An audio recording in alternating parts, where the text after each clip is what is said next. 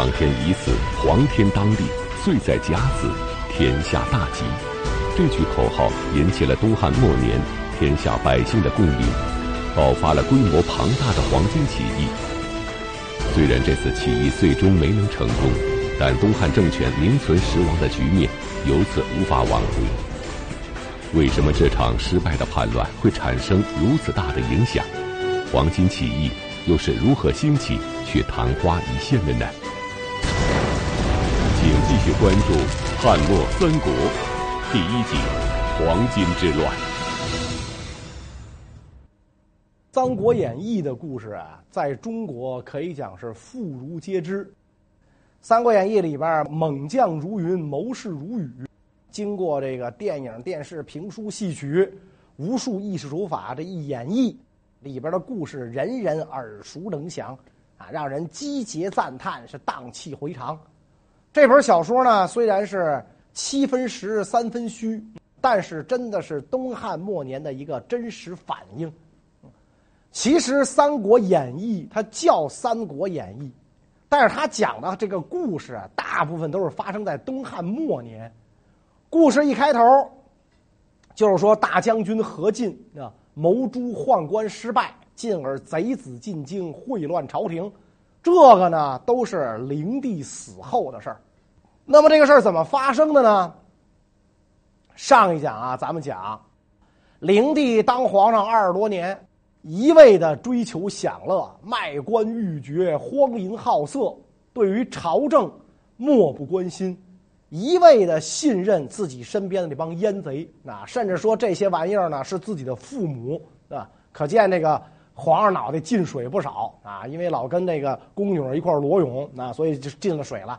就这么一个皇帝啊，他还曾经问大臣啊，说：“你看朕跟桓帝比是个什么样的皇帝？什么样的皇帝啊？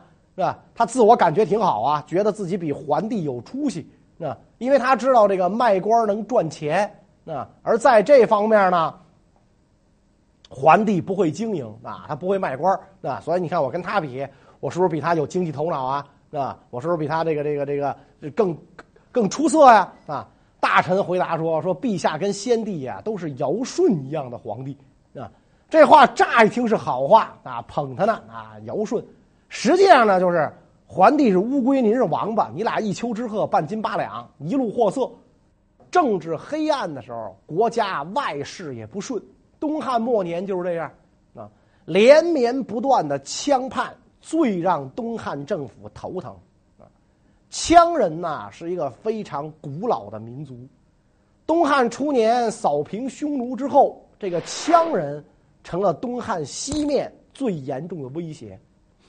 东汉朝廷啊，对这些少数民族没有一套稳定政策啊，大多数呢是跟着感觉走，暴虐政策啊，招致了这个羌人极大的仇恨。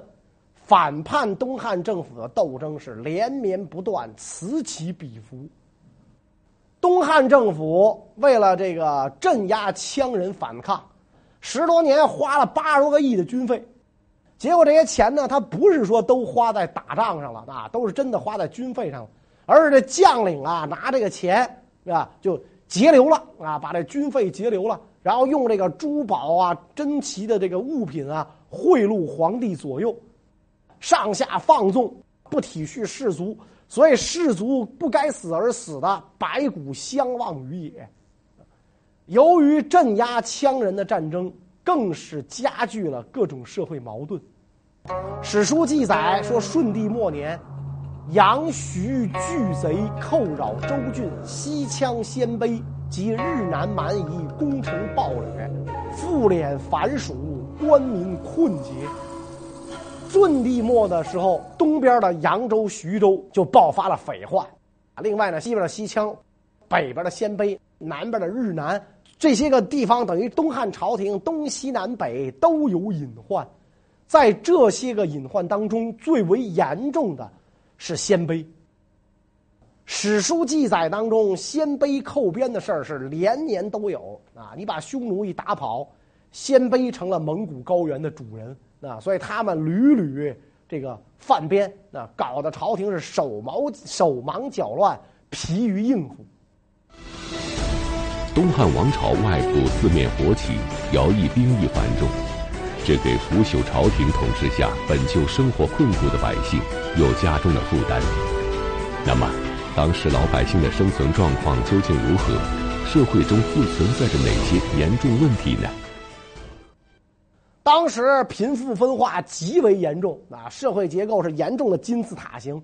东汉末年，地主有些个豪强地主家资三亿七千万啊，有的是家中养食食客三四百人，尤其是那些个位居要津的达官显宦啊，他们利用手中权势聚敛财物非常惊人。灵帝的时候，一个小小的长安县令，因为他爹是个中常侍啊，宦官啊，所以事事贪放，被查处后，暗得其藏千余万啊！一个小小的县令，还有的地方官富极十世，捞的这钱十辈子都花不完啊！到他耷拉孙那儿都花不完啊！这些个官僚、权贵、富商、大贾，生活豪奢，广占土地。管社布于州郡，田亩连于方国，而老百姓呢，没法活了啊，没法活了，因为社会的财富啊总是有限的，太多的财富集中到了少数人的手中，剩下的就只能喝西北风。东汉末年，面对政府的剥削盘剥，老百姓食不果腹，衣不遮体，为了生存，就发生了很多人伦惨剧。元嘉元年，就公元一百五十一年夏四月，京师旱，任城梁国饥，民相食。到了永寿元年，四年后二月，私立冀州饥，人相食。灵帝建宁三年春正月，河内人妇食夫，河南人夫食妇，夫妻之间互相吃，产了子也要杀掉，因为根本就养不起。这种情况啊，就如同社会的这个这个基尼系数突破了零点五啊，百分之三的人占了百分之九十七的财富，权贵们身家数亿，一个基层科长都能贪污几千万，弄个几十套房，那手里趁个十几块名表，老百姓是买不起房，上不起学，住不起院，那社会和谐从何谈起，是吧？那不出问题才怪呢，所以。压迫越重，反抗越激烈。老百姓也是人嘛，也需要衣食住行啊，得不到满足，老百姓日子过不下去的时候，就会揭竿而起，得给自个儿弄口饭吃。所以东汉末年有一句民谣这么唱：“发如酒，减复生；头如鸡，歌复鸣。力不必可畏，小民从来不可轻。”到了桓灵之时，百姓们为了生存，就爆发过很多这个起义啊，甚至呢还有人自称皇帝啊，阳明皇帝啊，而且呢少数民族也参与进来，甚至去派去镇压了庶族都参加了起义，跟陈胜吴广有一拼啊。这些起义虽然都被政府军啊和豪强大族的私人军队联合镇压。啊！但是随后却爆发了规模庞大的黄巾起义。黄巾起义在民间酝酿了十多年，才发展到后来庞大的武装规模。在这段时间里，东汉朝廷为什么会任其壮大而不加防范？黄巾起义究竟是如何兴起的呢？黄巾起义呢，和中国土生土长的宗教道教啊。和这个《太平清领书》啊，也就是《太平经》有关系。在这个顺帝和桓帝的时候啊，就有人把《太平经》献给朝廷，但是呢，被朝廷视为妖书啊。此后呢，这本书就在民间传播。巨鹿人张角得到这本书之后，就创立了太平道，在东方传道，自称大贤良师，奉事黄老道，蓄养子弟。跪拜守过，符水咒税以疗病，病者颇愈，百姓信向之。用念过咒语的符水给人治病，先让病人跪下，说你犯了什么错？啊，贪污了，还是包二奶了，还是滥用滥用权力了？然后喝下符水。你得病浅的人，其实本来你也没什么事儿，喝这个水啊，一有心理暗示，你自动就好了啊。张角就说：“哎，这个人是真心信道，所以病就好了。”得病重的人呢，喝这玩意儿没用。张角就说：“你心不诚，所以治不好。”啊，那这样一来的话，谁也不敢怀疑大仙儿说的话。信奉者是越来越多啊，大家就把他是信作这个神明啊。张角用这种治病的手段传布太平道啊。这种半公开的传教活动，在群众当中啊，得到很大的反响啊。那老百姓需要一种心理寄托啊，需要一种这个人文关怀。你朝廷不管我，总得有人关心我的生老病死吧？啊，现在这个这个张大仙儿来关心我们，所以贫苦农民流离奔赴，纷纷归府。张角又派弟子走四方，不断宣传。十余年间，信众多达数十万，信徒啊非常的狂热，有的人卖掉自己的家产投奔张角啊，塞塞满道路；有的人没见着张角之前就死了啊，就死在路上啊，家产都变卖了啊，自己一路要饭去就死在路上，就这么死的人，据说就有好几万。而一些郡县官员不了解张角的真实意图。反而鼓励张角，那说他教民向善，为百姓所拥戴。但是也有人看到了张角的野心，啊，所以这个太尉杨赐就为这件事儿专门给灵帝上书，建议孤弱其党，然后对太平道的首领下手。啊，但是因为呢，当时这个宦官专权、党锢之祸仍在继续，统治阶级内部忙于争权夺利。没有多少人顾及到正在迅速发展的太平道啊，就没有人正眼夹他，拿他当回事儿。所以张角趁着这样的大好时机，朝廷无暇顾及的时候，进行有计划、有组织的反朝廷的准备活动。啊，早在此之前，他派弟子八人，分赴各地，以传道为名，组织群众进行起义准备。十余年间，众徒数十万，连结郡国，自清徐、幽蓟、泾阳、兖豫八州之人，莫不必应。八州信徒数十万，张角呢，把这数十万人按地区编为三十六方啊，就跟那个三十六个军似的，大方万余人，小方六七千，各立首领啊。这样的话，太平道就成为一支有组织的武装力量啊。同时呢，太平道宣传啊，他的宣传口号非常能打动人心。苍天已死，黄天当立，岁在甲子，天下大吉。用白土在京城、洛阳各官署和州郡官府大门上写上“甲子”二字啊。他们计划由大方马元义先集结荆州、扬州党徒数万人，按期会合起事。啊马元义多次前往京城洛阳，以中常侍徐凤等人为内应，约定幺八四年三月初五，京城内外同时发动。啊，这么大的动静，地方官还是一无所知。个别的地方官探知了消息，报告给朝廷，灵帝置之不理。啊，灵帝有那功夫还裸游呢，还裸奔呢，啊，不理这件事儿。但是呢，就在这个这个起义要爆发的前夜啊，前夕，他们自己内部呢有内讧啊，出了叛徒了。张角的弟子上书告密，所以这个朝廷慌了，急忙逮捕了马元义，在洛阳车裂处死。然后灵帝下诏，令三公和司隶校尉调查皇宫以及朝廷官员、禁军将士。和普通百姓当中信奉张角太平道的人，又处死了一千多人，同时令冀州官员捉拿张角。张角得知计划已经泄露，就派人昼夜兼程，赶往各地，通知各方首领提前起兵。一时之间，各方全都起兵，个个头戴黄金作为标志，所以当时的人们就称他们为黄金贼。这一年二月。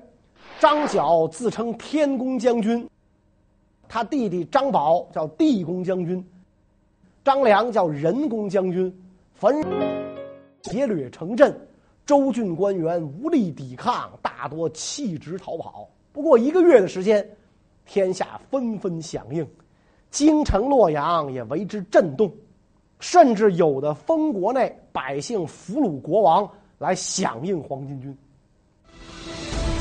黄巾起义经过长期准备，声势浩大。然而，在朝廷以及地方豪强的联合打击下，短短九个月就被镇压下去了。在平定起义的过程中，朝中以及地方将领趁机揽权，产生了一批风云人物。外戚何进就是其中之一。那么，杀猪出身的何进是如何进入朝廷，有壮大势力的呢？灵帝呢，在登基之初，就册立了一位宋皇后。宋皇后比较端正严谨啊，就是太正经了啊，这个不苟言笑啊，尤其是不能开下流玩笑，所以跟那个下流批刘宏啊不对胃口啊。看到皇上不喜欢皇后，一些有想法的人呢，就要开始行动了啊。后宫一些受到这个。灵帝宠爱的嫔妃就共同诬陷诋毁他，很快宦官们就加入了进来。咱们前面讲过，桓帝的弟弟渤海王因为没给宦官送礼啊，他答应给宦官谢礼钱没给，最后全家被宦官杀死。而渤海王的正妻宋妃，恰恰是灵帝宋皇后的姑姑，所以当时的中常侍王府。恐怕宋皇后因他姑父被杀而恨他，所以呢，就趁机诬告宋皇后，采用这个巫蛊啊、方术啊等邪门左道诅咒皇帝。那皇帝信以为真。啊咱们讲过，这个朝廷里边、皇宫里最忌讳这种巫蛊诅咒的事儿，下令收缴皇后印信，送狱。最后，皇后在狱中郁闷而死。兄父亲兄弟一同被杀。在这之后，灵帝封何贵人为皇后。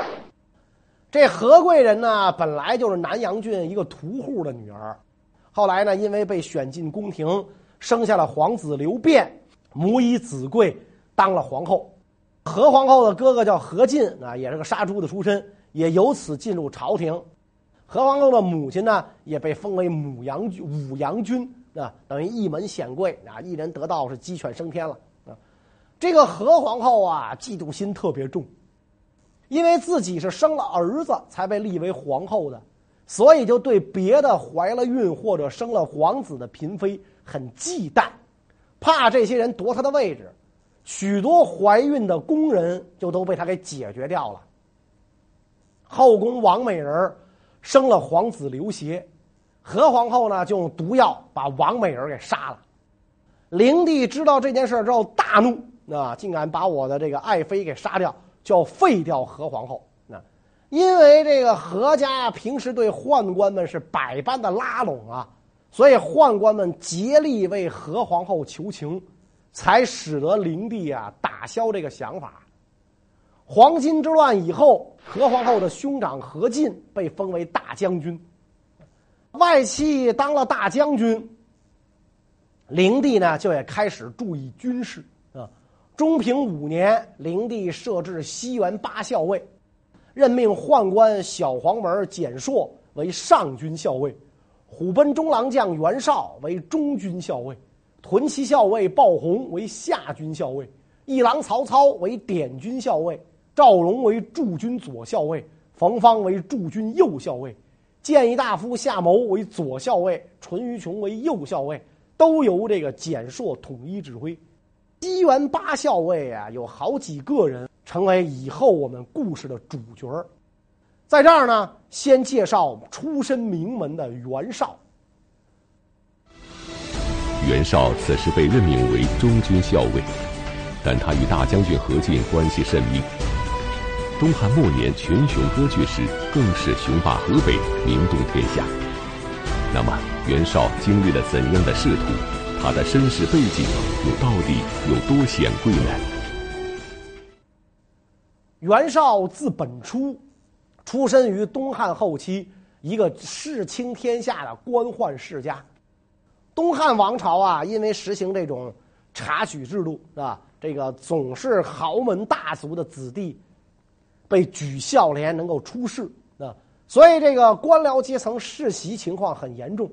许多开国功臣的后代到了桓帝、灵帝的时候，还是大官僚。袁绍从他的高祖父袁安算起，四世之中五人官拜三三公，他老爹袁逢官拜司空啊，叔父袁魁官拜司徒啊，伯父袁成官拜左中郎将啊，但是死得早啊。袁绍呢，因为是庶出，就过继给了袁成啊。当然了，也有说法说是这个袁绍呢是私生子啊。是他爸爸跟别人偷情生下来的啊，来路不明啊。后来他的堂弟袁术都经常骂他是贱人啊。袁绍生的是英俊威武啊，甚得袁逢、袁魁喜爱啊。他凭借家世，少年为郎，不到二十岁就出任濮阳县长啊。濮阳可能是不满万户啊，所以长官叫县长。不久因母亲病故服丧，接着呢。老爹又死了，又得服丧，前后六年啊。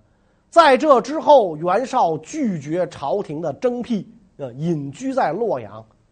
当时正是东汉统治日趋黑暗的年代，宦官专政是愈演愈烈，残酷迫害以官僚士大夫和太学生为首的党人。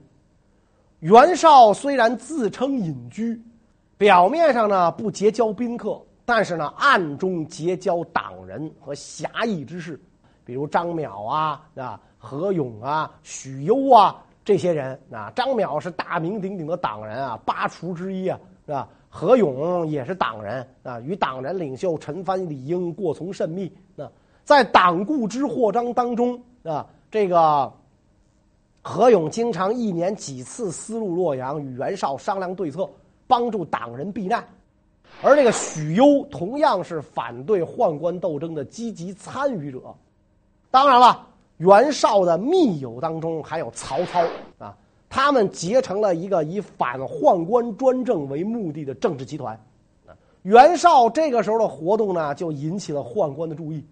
中常侍赵忠愤然警告啊，说袁本初抬高身价，不应朝廷辟招，专养亡命之徒，到底想干什么？袁魁一听风声，就斥责袁绍说：“你干嘛呀你？啊，你想破灭我们袁家吗？你没事得罪这些大公公干嘛？”但是袁绍不为所动。中平元年，黄巾之乱爆发，啊，东汉朝廷被迫取消党禁，大赦天下党人。袁绍这才应大将军何进的辟招，那，担任了这个官职。后来，这个袁绍在担任西园校尉之后，就经常与人密谋，一起诛杀宦官。啊，西园八校尉之首的蹇硕感到恐惧，就把他呀调离京城，派到长安担任京兆尹。外戚出身的大将军何进对宦官专政不满，那袁绍呢也有意借何进之力除掉宦官。何进因袁绍门第显赫，也很信任袁绍，从此俩人的关系是非同一般的铁。有了袁绍的加入，以何进为首的外戚势力得到壮大。不久后，外戚与宦官这两大利益集团之间矛盾激化，何进还差点因此丧命。究竟他们之间发生了怎样的激烈争斗呢？到了中平六年四月。汉灵帝病重，眼看要挂了，太子未立，在皇位继承问题上，宦官与外戚何进的矛盾呢，就激化了。啊，灵帝早年连续死了几个儿子，所以当这个何皇后生了儿子刘辩之后，就送到一个姓史的道人家去抚养，啊，被称为史侯，啊。王美人生了儿子刘协，由灵帝的母亲董太后亲自抚养，被称为董侯。啊，灵帝病重之后啊，这个群臣请立太子。灵帝觉得皇后生的刘辩轻佻浅薄，不是当皇帝的料啊！你看他自个儿这个德行吧，他还觉得这儿子不行啊。这个这个，不行也是随他啊。而他觉得小儿子刘协虽然年纪小，但是看着有点君王气度，就想废嫡立庶，又担心这个群臣反对，所以举棋不定啊。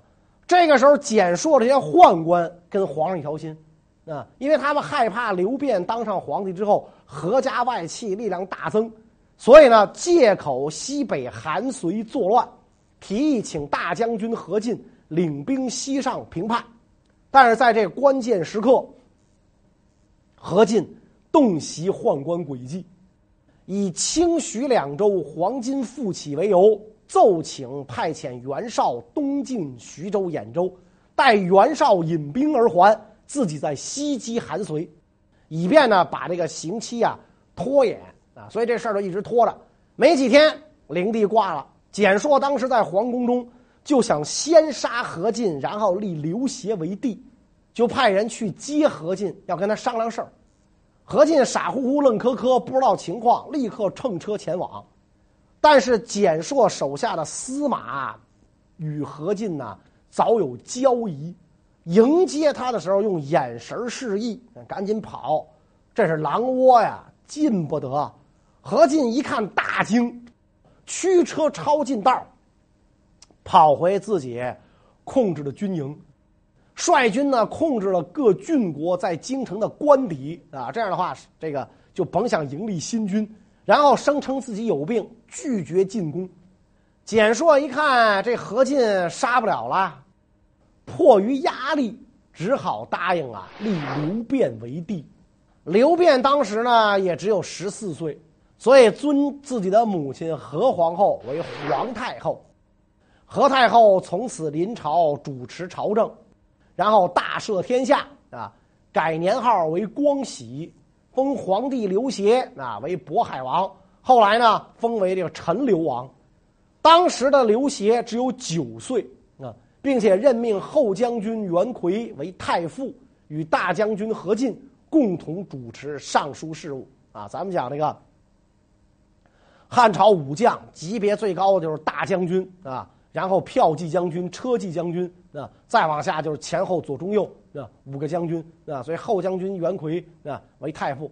到这儿啊，我们可以讲啊，这个士大夫阶层取得了一个短暂的胜利啊，但是这个胜利真的是很短暂，因为啊，外戚士大夫和宦官们的斗争到这个时候已经是图穷匕见，有你没我了啊，你死我活，咱俩不共戴天了啊，现在。